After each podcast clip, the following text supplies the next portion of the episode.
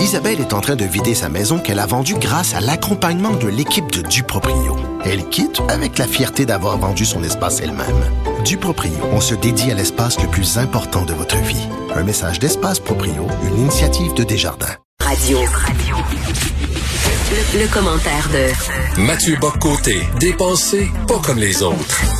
Mathieu, Mathieu, je suis très déçu de la compagnie Hasbro parce que là, bon, il va y avoir un monsieur patate, madame patate non genré, mais là, en même temps, comme dit ma blonde dans sa chronique aujourd'hui du Journal de Montréal, pourquoi, tu sais, monsieur patate, peut-être qu'il voudrait être un monsieur carotte le lundi et le mardi, monsieur navet et le mercredi, monsieur, tu sais, autre chose. Peut-être il peut être patate pilée, patate frite, patate rôtie aussi. On sait pas. Mais c'est la transidentité des patates aujourd'hui, hein. c'est-à-dire si je me sens, euh, je me sens patate et ensuite je me sens carotte et ensuite je me sens navet, mais je veux aussi me sentir chou-fleur, je peux être tout cela si je le veux. Et si tu n'es pas d'accord, tu es phobe. Euh, c'est très important de le rappeler. Non, ça fait, c'est assez amusant quand même comme histoire. C'est-à-dire là, ils ont, ils ont rétro-pédalé, mais cette volonté de lutter contre les représentations genrées va jusqu'à l'absurde, va jusqu'à l'absurde. C'en est loufoque, c'en est amusant, et pourtant, et pourtant, c'est très sérieux parce qu'à travers ça, c'est une idéologie qui se déploie à la fois dans ses formes les plus sophistiquées à l'université et dans ses formes les plus loufoques dans cette guerre déclarée à Monsieur Patate, ce à quoi je répondrai par la célèbre chanson Lâche pas la patate. Ce sera le chant des partisans de 2021. T'as vu euh, depuis deux jours la presse comment ils tentent de banaliser toutes les, les révélations concernant Pierre-Éliott Trudeau, c'en est loufoque. Ben, en fait, c'est le fameux circuler, il n'y a rien à voir. C'est-à-dire, le premier réflexe consiste à ne pas en parler, ou et puis à, à dire que finalement, on l'a, on l'a échappé. Bon. Ensuite, quand on est obligé d'en parler, on se dit, mais finalement, c'est pas si grave que ça. Et là, donc, on nous dit, ça fait longtemps. Ça date pas d'hier. C'est, c'est des vieilles nouvelles.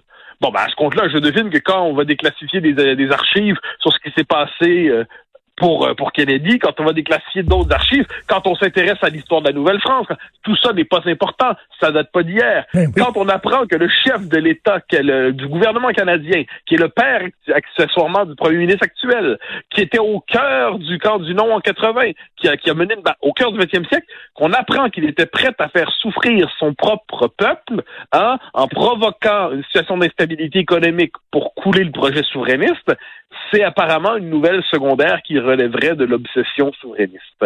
Euh, on, on pourrait croire aussi inversement que c'est une volonté de détourner le regard. Euh, la presse, finalement, ne parle de ce sujet que pour nous dire qu'il ne faudrait pas en parler. Elle n'en parle que pour dire que finalement, ce n'est pas si intéressant. Euh, donc, c'est assez... c'est un peu c'est un peu amusant disons-le poliment.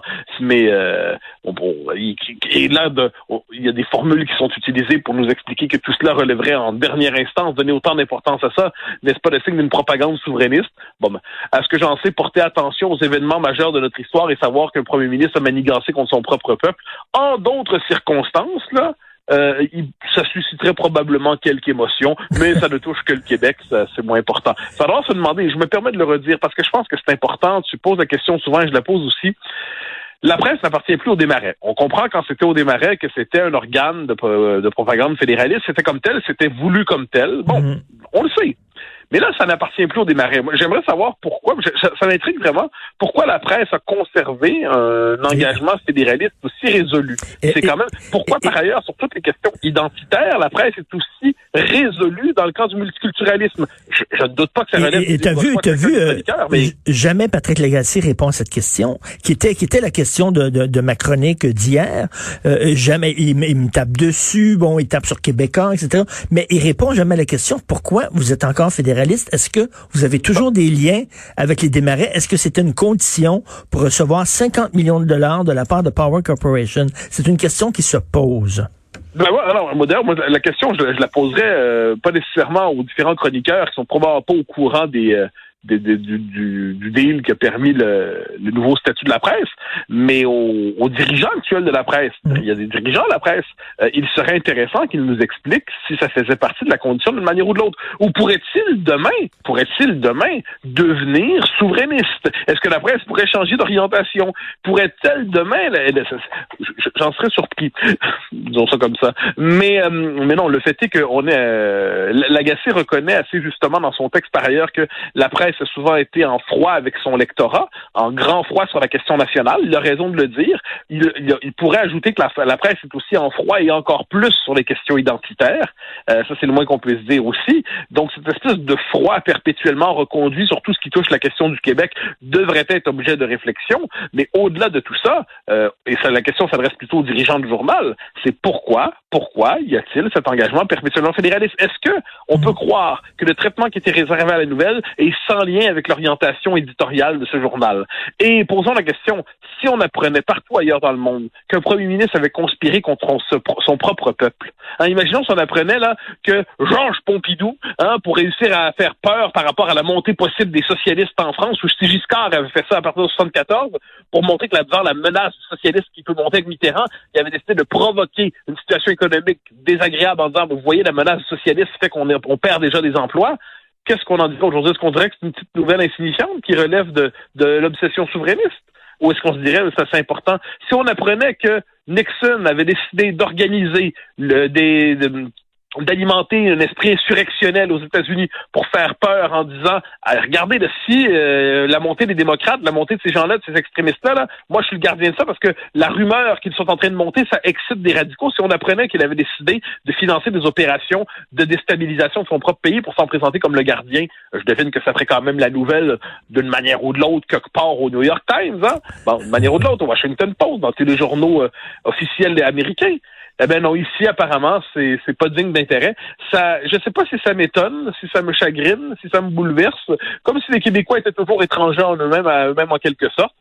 Il n'en demeure pas moins que la nouvelle fondamentale, je crois que l'immense majorité des Québécois l'ont ressenti comme tel. Le ben premier ministre du pays auquel ils appartenaient, ils appartiennent encore hélas, a conspiré ouvertement contre eux. Euh, pas ouvertement, a conspiré, pardonne-moi, euh, discrètement, par définition c'est de la conspiration, contre eux pour les appauvrir, pour leur faire mal, pour les décourager d'aller vers l'indépendance. Et, rapidement, rapidement, Mathieu, tu veux aussi me parler d'un texte qui a été publié dans de Gazette. Oui, oui, c'est un texte assez, euh, fascinant euh, de Madame, j'espère ne pas mal prononcer son nom, je crois que c'est Madame Alison Hein, euh, la bien nommée, euh, j'espère ne pas mal la nommer, qui qui nous dit ben, globalement que fondamentalement la nomination de Benoît Charette, c'est une manière pour les, les, Québécois francophones de se donner bonne bonne conscience. On nomme un francophone qui est marié avec une, une femme d'origine haïtienne, donc c'est la preuve qu'on se on se on se félicite à nous-mêmes notre propre ouverture, tout en refusant de, se de basculer vers la théorie du racisme systémique. Elle nous dit que s'il n'y a pas la reconnaissance de cette théorie, rien de sérieux n'est fait. On comprend qu'à travers le combat sur la question de la, question de la reconnaissance du racisme systémique, ce n'est pas la question de la reconnaissance d'un fait ou d'un autre qui est en jeu, c'est la volonté d'imposer une théorie qui n'a rien à voir avec le racisme réel et qui mm. vise en fait à faire tomber, elle le dit même à demi-mot, la loi 21. Euh, Alison Haynes, pardon, j'avais mal prononcé, j'ai francisé son nom, j'ai dit Alison Haynes.